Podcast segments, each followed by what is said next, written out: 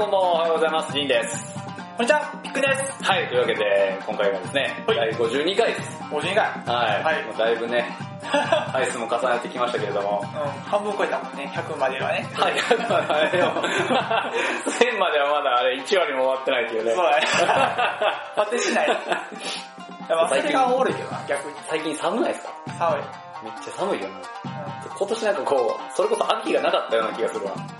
ん。せやな、少なかなんか、そこはそんなに秋を感じた感じはなか今年さ、紅葉の話題もあんまりなかったくない？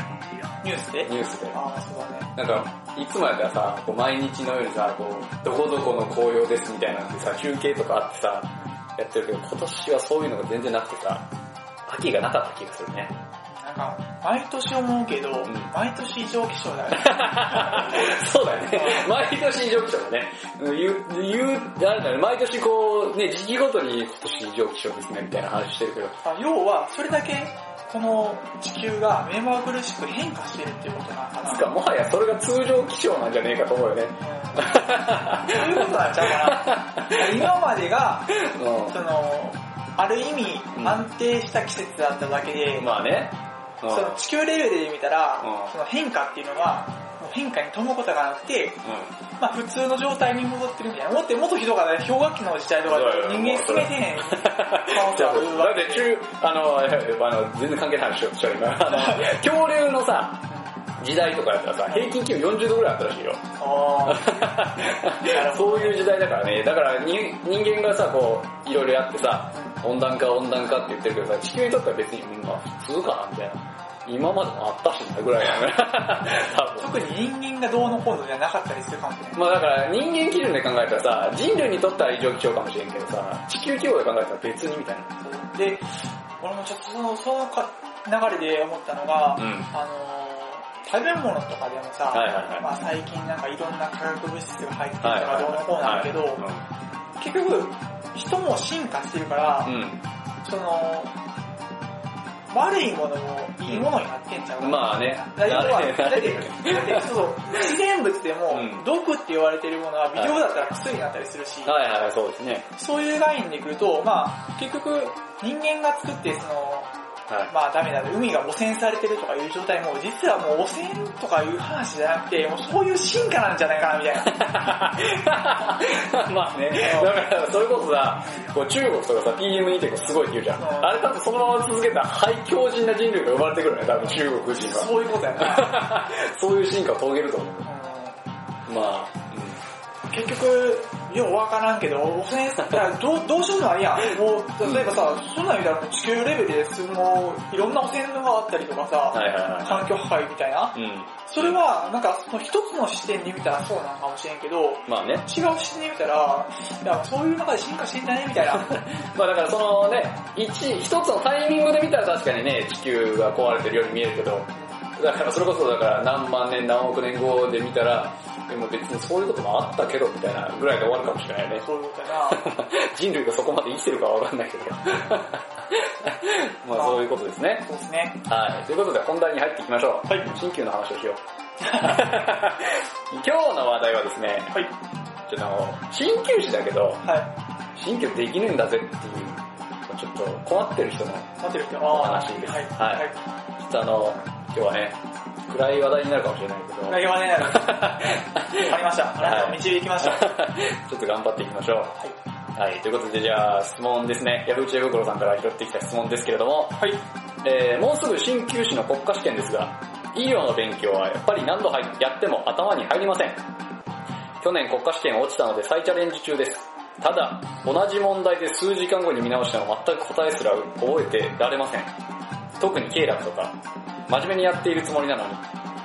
自慢ではないのですが、高校の時歴史のテストなら満満点を取ったこともあるので、記憶力はそんなに悪くないかもしれません。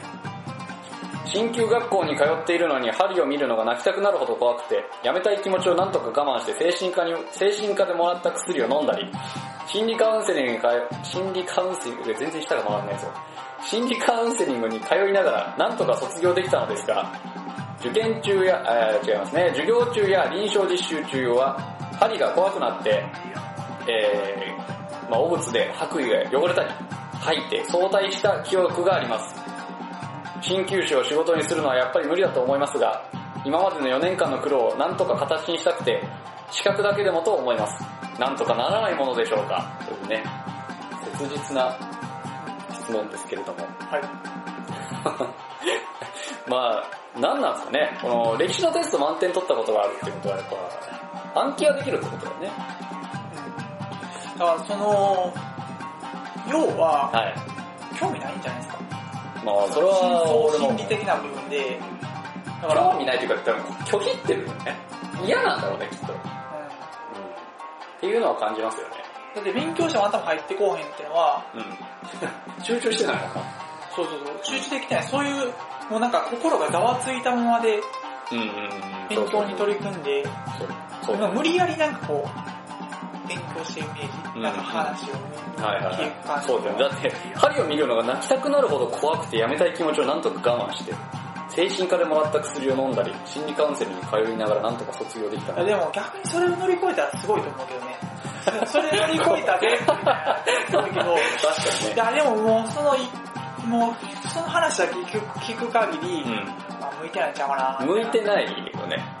向いてない。だって臨床の場に立ったらちょっとこうね、倒れちゃったりとか、するってことですから、針が、針が怖くてっていうのは、先端恐怖症なのかあ、そういうこと？なわかんないけど。刺すのが怖いんかな？だって刺されるわけじゃないやんか。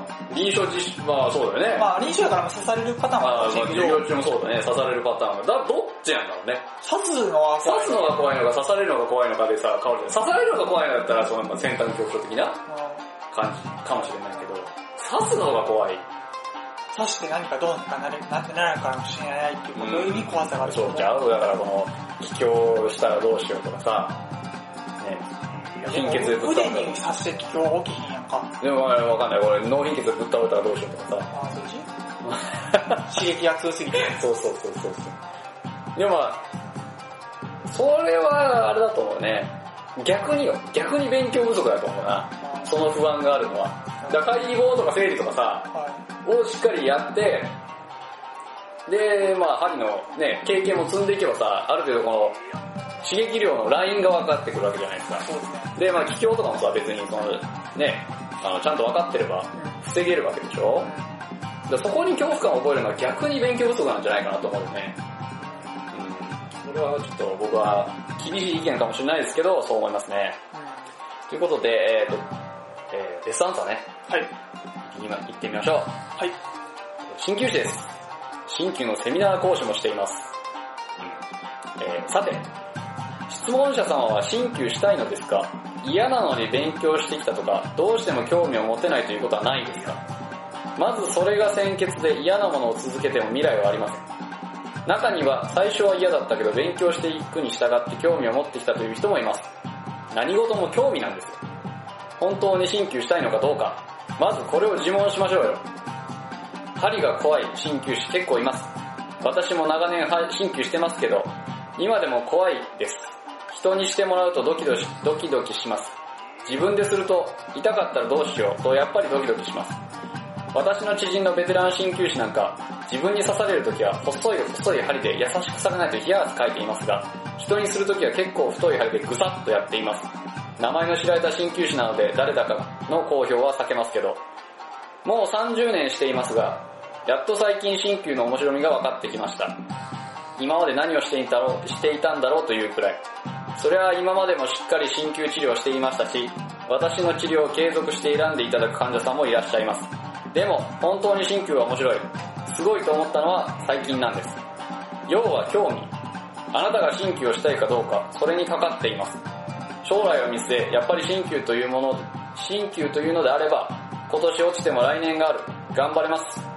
もし、頑張り方がわからなければ、私がアドバイスして差し上げますよ。でもよく考えたら鍼灸に興味が湧かない。続けていても興味が出てくる可能性がない。もしそうなら早めに諦めるべきではないかと思います。というね、感じですね。鍼灸のセミナー講師さんの回答ですけれども、はい。セミナーっぽかったね。セミナーっぽかった。啓蒙活動。セミナーっぽかったね。まあでもね、この興味ですっていうのは間違いないよね。好奇心、好奇心がそうそう、知的好奇心がそこに向くかどうかで。だから歴史の勉強できたのは歴史が好きだったからじゃないですか。かもしれない。だから、この、まあ質問者さん、この、わかんないよ。書いてないからわかんないけど、歴史は満点だったかもしれないけど、数学さ、赤点とかだったかもしれないじゃん。ってことはやっぱこの歴史にさ、すごく興味があったから勉強できたってことでしょ？全部満点だったら、それは僕は何も言えないけど、多分そうじゃないと思うから、全部満点の人は基本的に勉強が好きだから、新規の国家試験も取っちゃうと思う。確かに。そうね。いや、だからまあね、興味があるかないかっていうのがすごく大事だと思いますよ。はまあ4年間を無駄にしたくないというのは、まあ、別い。に、わからなくはないけどやめ、やめ、やめたからって無駄になるわけじゃないし、むしろこのままいやいや続けてる方がその4年間無駄やと思うね。そその後じゃない。そうそうそうそう。その後の方があれじゃない。だからその4年間でさ、言ったら自分には向いてないなっていうことが分かったわけじゃん。ってことはその4年間無無駄じゃないんですよ、辞めたとしても。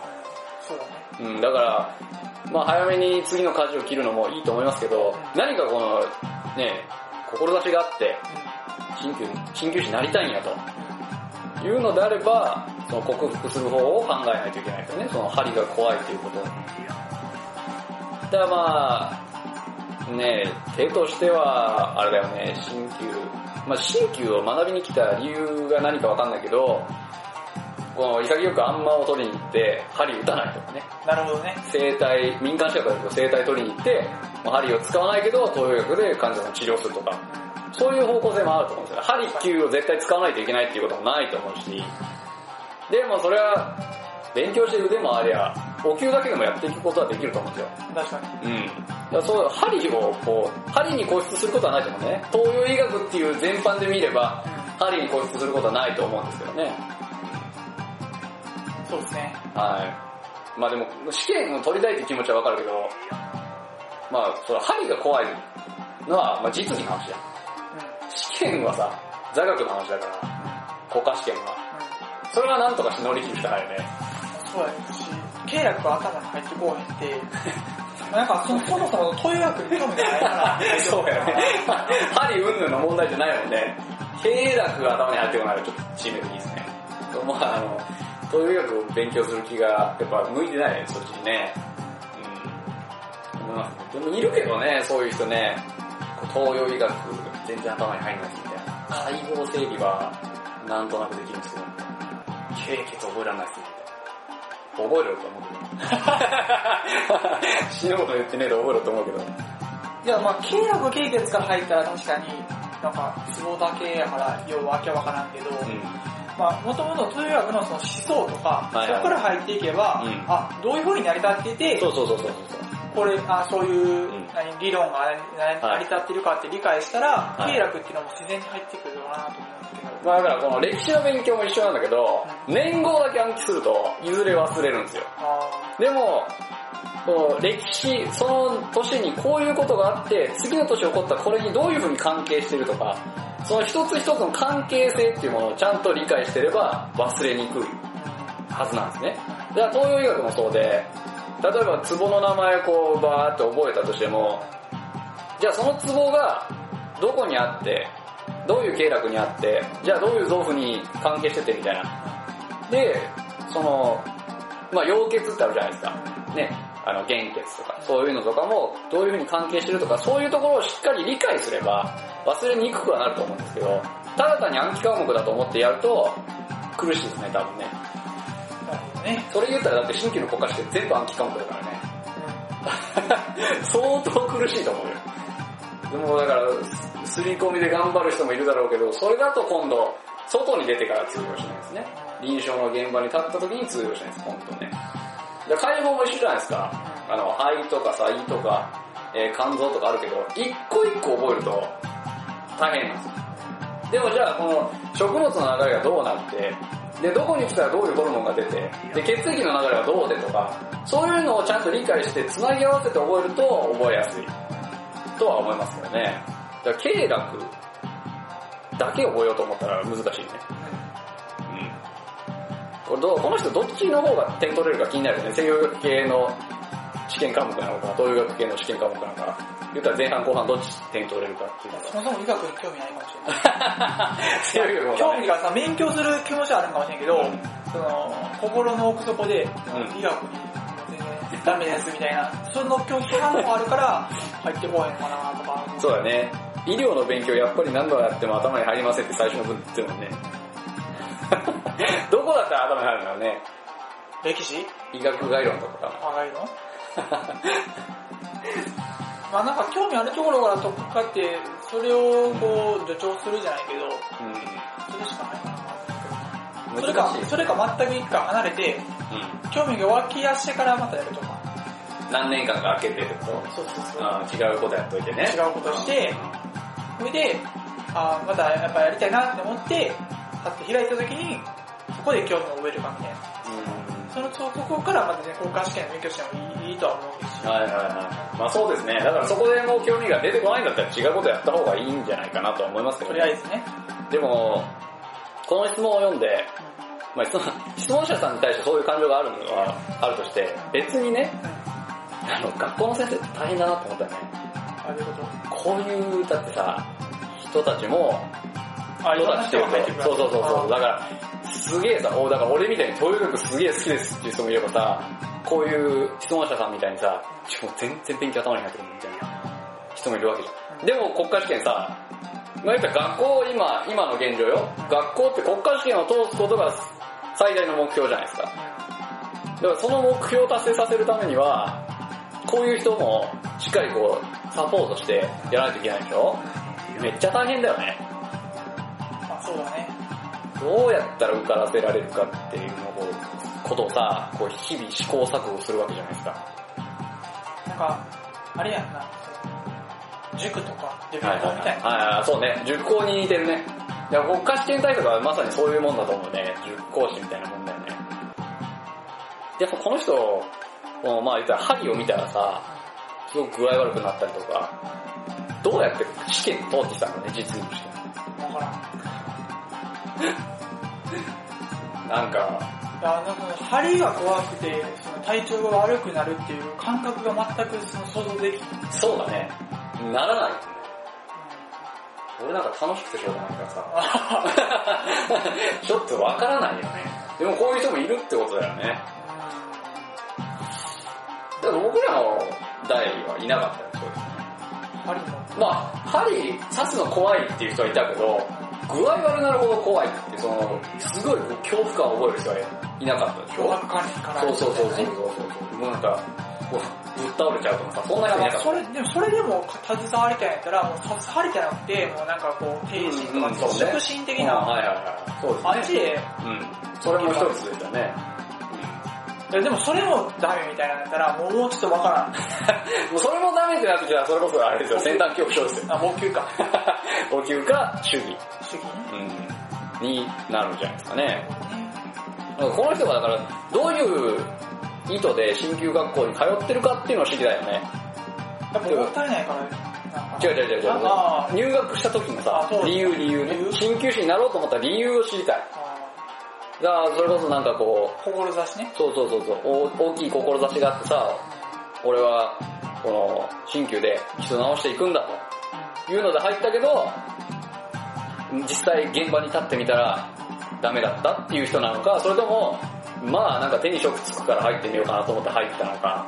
それで全然違うじゃん。後者だったらもうやめて違うことやった方がいいですよっていう話になるけど、新旧やりたいんですっていう人だったらさ、なんとかししないといけないですよね。それだってさ、やりたいんですって言ったのにさ、いやお前無理だよとは言えないじゃん。確かに。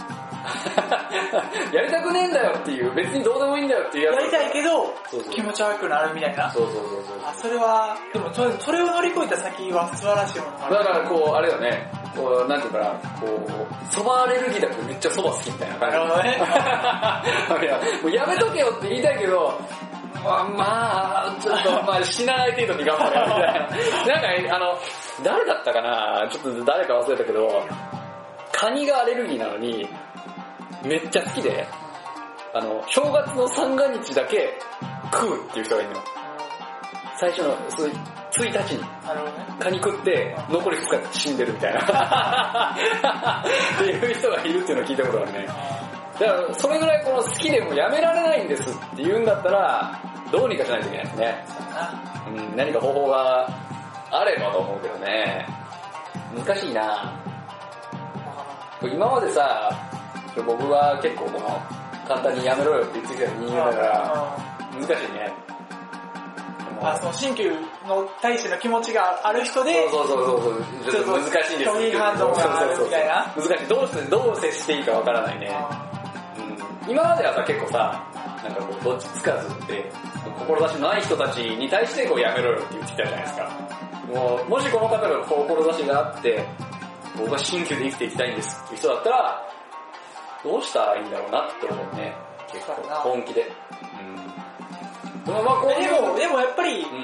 やっぱそれやったらちょっっと期間空けるのはありだと思う。だって、うん、そうね。の、そんな気持ちがあるんやったら、うん時間空けても絶対戻ってくるから。はいはいはい、そうですね。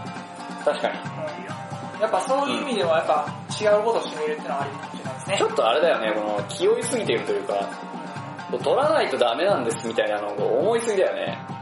なんかまあ俺的にはその文章見た感じ、なんかもったいないから撮りたいみたいな感じ。はいはいはいはい。なんかは受けるけど、うんまあだからその、その気持ちがちょっとね、ずれてるかなとは思うね。もったいないから取るっていうものでもないじゃん、鍼灸ってやりたいから取るもので、もったいない精神で、まあ、と取ってるやつもいたけどね。いたけど。もったいない、まあそうだな。まあ、もったいない精神で取ってる人もないるけどね、いっぱいね。せっかく学校通ったから取りますっていう人もいるけど、その後じゃあ、その後のビジョンがないんだよね。そのもったいない精神で取る人って。あ新旧の国家試験を取ることが最終目標になってしまうんですよ、そういう人たちって。でも本来はそこから先が始まるじゃないですか。だって今新旧学校に通って、まあもう、で出て、あの、あれかもしれないけどね、試験浪人してるかもしれないけど、まずは卵じゃん。ーそうだね。鍼灸師としての人生がそこから始まるわけでしょ？鍼灸の国家試験取った時点で。だからそこから先のことのビジョンがない状態では取らない方がいいですね、やっぱり。試験を最終目標にしちゃう人が結構多いね。学校の教育がそうだからね。まあでも結果的に、まあもしそうなってるとすると、もうやめてるとかっていうふうに話は置いといておいたよう。んうんうん。そう結論的に。いるでしょ、だって。ね、中には別に、鍼灸やめて転職しちゃってる方もいますし、まあそういう人、まあそれが悪いとは言わないけどね、何か他にやりたいことができてやってる人もいるけど、そんなに鍼灸に未練がないっていう人で辞めてる人もいるわけじゃないですか。だからそういう人たちの 国試あげたいよね。あ、そういうこと？もう、頑張ってもうやりたいんですと。鍼灸すげえやりたいんだけど、ダメなんですみたいな。もうダメなんですよっていう人にあげたい。ダメだけどね。ダメだけど、気持ちがね。気持ちの問題だよね。うん。まあ、最近、その、人生みたいな本を読むねんけど、中国のね。はいはいはい。まあいい古事成語的な感じだよね。で、あの、お金とかうん。うん。地位とかはっていうのは、その人が生きてる間は価値があるかもしれんけど、い。うん。その人は死んでしまったら失われてしまうものだはいはい、そうですね。と。でも、その人が持った志だったりとうん。うん。か、そういううん。思いっていうのは、は脈々と受け継がれて、歴史になる。い。なるほど。それが大切だろう。はい。なるほどね。そういうことなんだよ、結局は。間違いないね。何かをやろうと思うんやったら、やっぱ志は大切。それは間違いないね。それは、えー、必要不可欠ですね。そうだからもう一度自分を見つめ直してみて、うん、そうだね。例えば、その、人を助けたいから鍼灸師になりたいっていう人もいると思うんだけど、人を助ける方法って鍼灸だけじゃないと思うんですよ。まあ中にはその、鍼灸やりたい、鍼灸で人を助けたいんだっていう人もいると思うんですね。そういう人たちは鍼灸やったらいいと思うんですけど、そうじゃなくて漠然と何かこの人のためになる職業に就きたいとか、ね、人を健康にしたいとか、そういうんだったら別にいっぱいあるわけじゃないですか、他にも。ね、今職業なんか無限にあるのから、いくらでも、さ今だってその、例えば既存である職業じゃなくてもさ、考え出して新しい職業ってできてきてるわけじゃないですか、いろいろね。まあ、その職種の中の話でいけば、例えば、ホテルっていうものが今まであったけど、民泊っていうものがね、今できてきて、新しい業務体系として出てきて、本来なら法律上アウトなんだけど、民泊に合わせてじゃあ法律とか条例変えようかっていう動きになってるわけじゃないですか。だから新しいものも作れると思うんですよね。その人を助けるっていう職業でも。だから本当にそういう志があるならば、別に新旧にこだわる必要ないと思いますけどね。それはそう。で新旧に携わりたいって言うんだったら、僕は臨床に出なくてもいいと思うんですよ。まあ一つ大きなところでいけば、それは研究者っていうのも一つだし、あとはさ、医療の日本さんとかさ、鍼灸関連の雑誌とかもあるわけじゃないですか。で、あとは、もうちょっとこの人針見るの嫌だから難しいけど、聖林さんとかね、針の会社もあるわけですよ。で、お給の会社もあるわけじゃないですか、山下さんとかね。だからそういうところで働くっていうのも一つ鍼灸に携わるっていう意味では大きいと思いますけどね。だからこの人が結局何を目指してるかによるよね。そうだね。うん。それによる。臨床に立ちたいんですって言うんだったらもう克服し、克服するしかないですよ。針怖い。とりあえず自分で刺しまくるみたいな。死ぬかもしれないから。ショックでま死ぬ。でに吐いてみたいな。荒療治すぎる。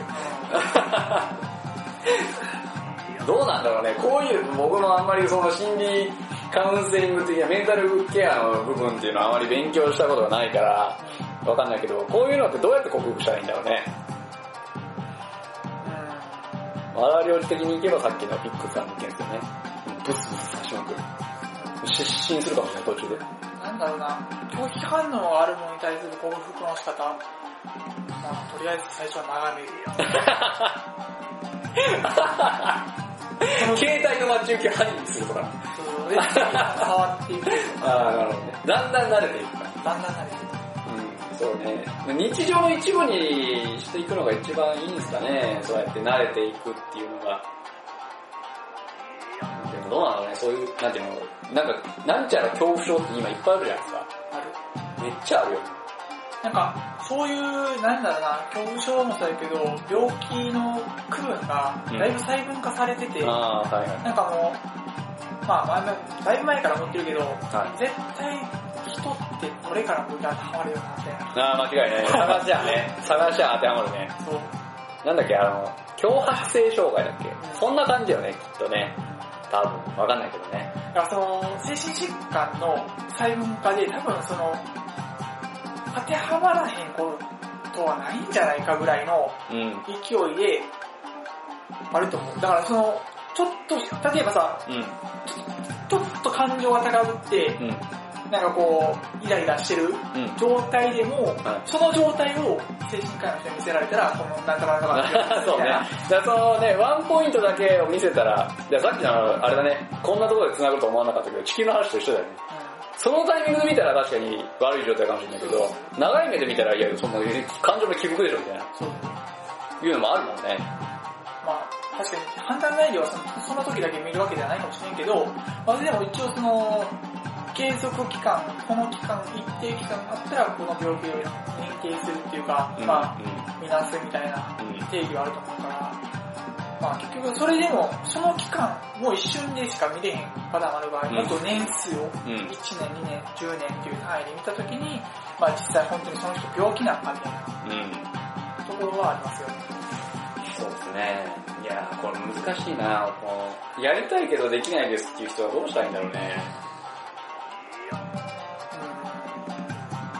いやだからやっぱり熱意があるんやったら離れてもまた戻ってくるとは思うけど、言ってましたね。どうだろうね。この、回答者さん。もね、針打つの、針打たれるの嫌ですってこと言ってますけど、針打たれるの嫌ですっていう人も結構いるね、鍼灸師でね。あ、そうなの俺は全然結構いるわ。嫌です。打つのに自分が。自分打つのに打たれるので僕の知り合いのところで行けば、は結構激しい針するい。は先生の治療院なんですけどい。、はじゃあ、まあ結構特殊な針を使うので、じゃあみんなでべ練習しようよっていう話になるんだけど、あの、例えばこう、まあ僕とピックンでさ、はい針練習するとするやん。は普通の針を。はいそうしたらさ、例えば僕が先にピックに針したら、はいじゃあ次ピックン僕に刺してよっていうはい話になるじゃん。だからそその人は、い。はだから言ったら僕がピックンに針刺します。ピックンじゃあ次交代しようよ。嫌ですっていう人がいて。僕、僕、僕ちょっともう針打たれるの嫌なんでみたいな。じゃああの、もうそういう、そういうのダメですみたいな。NG です。マジで？事務所通してくださいみたいな。自分で人もいるらしいよ。えまあ、極端な例かもしれないけどね。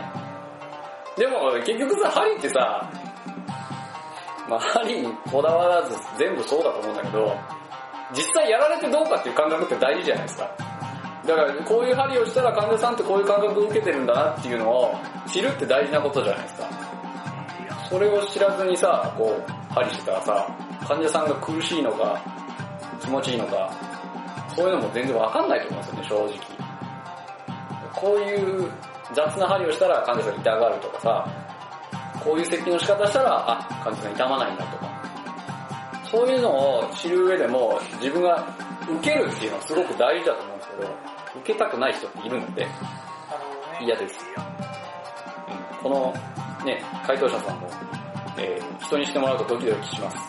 うん、っていう人が。で、知り合いの方もあるでしょ？細い針でも冷や汗かいちゃう。めっちゃ針嫌いやんと思うけどな。よくそんな人が、どうすか針しませんかって言うよなと思うよね。だからあれじゃない嫌いやこそやってるみたいな。だからその、なんかよくあるやん、その、めっちゃこう、な、なんやろ、体勢をする人ってもともと全然向いてなくて、みはいはいはいたいな。はい。全然向いてないけど、はい。ちょっとそっちに下向きに向き合ったら、いつの間にかにそう。でもあの、なんていうの？なんていうの？そういう人ってさ、苦手だけど嫌いじゃないで、あの、将棋の羽生さんいるじゃん。はい羽生善治さん。ど。はい。あの、むっちゃ強い人。あの人インタビューで苦手なことなんですかって聞かれたら将棋ですって答えるらしい。まあ 本当かどうかわかんないけど、でも、でもたとえ苦手だったとしても、好きこそものの上手なんですよね、やっぱ。好きだからそこまで突き詰められるし、好きだからずっと続けていられるっていうのはあると思うんですけど、まあ、ね、その針の場合はあれだよね。受けるのが嫌いでも刺すの好きな人多いからね。あうん、だから続けてるって人もいるけど、受けるの嫌いな人がさ、あの、それ針やったら良くなりますよみたいな。いや、針って痛いんでしょみたいな。痛くないですよみたいな。うさんくさくない？患者さんはその人の針嫌いかどうかわかんないけどね。言葉に重みがないよね、それね。いやー、どうなんですかね。まあ、多いけどね、針受けるの嫌いな人。響き感覚が苦手なんですよ。それはこうへんわ。だって、さす方がそう思ってる。思わん？思う、思う、思うよ。そういう人、そういう人にかけて結構激しい針するんだよな。うん、もうあの、あれだよね、小学校の時とかさ、学校の先生とかさ、お母さんお父さんとかにさ、人の嫌がることをしちゃダメよって言われて育ってるはずなのにさ、は自分されるのに嫌なこと人にバンバンするっていう。反抗期かと思うね。い。ね何なんですかね、あの、嫌いな人に限って結構激しい針するね。なるほどね。うん。なあれもちょっとおかしな話ですけどね。もうその辺も、あれですよね。あれだって鍼灸師自体が針痛いからなとか言っちゃうもんね。あ患者さんには痛くないです。まあ、真顔 言うけど、痛いからな、そこに針したら痛いからなとか言って、あの、かあのさ、勉強会とかさ、授業中もさ、そんなとこは針したら痛いじゃんって言うじゃん。待てよと。痛くないようにさせるようになれと思うけど、明らか痛いとこはあるからな。手明らか。いやまあ手のひらとか、まあそうそうね、毛がないとか痛いですよね。痛いけどでもあの、でもそこでもあの、痛くない針する先生いるからね、やっぱ。それこそね、僕なんかあの、えっ、と、中国かな？中国で、あの、老朽か少々、は長婦か、い。は手のひら、針打たれたけど痛くなかったの。い。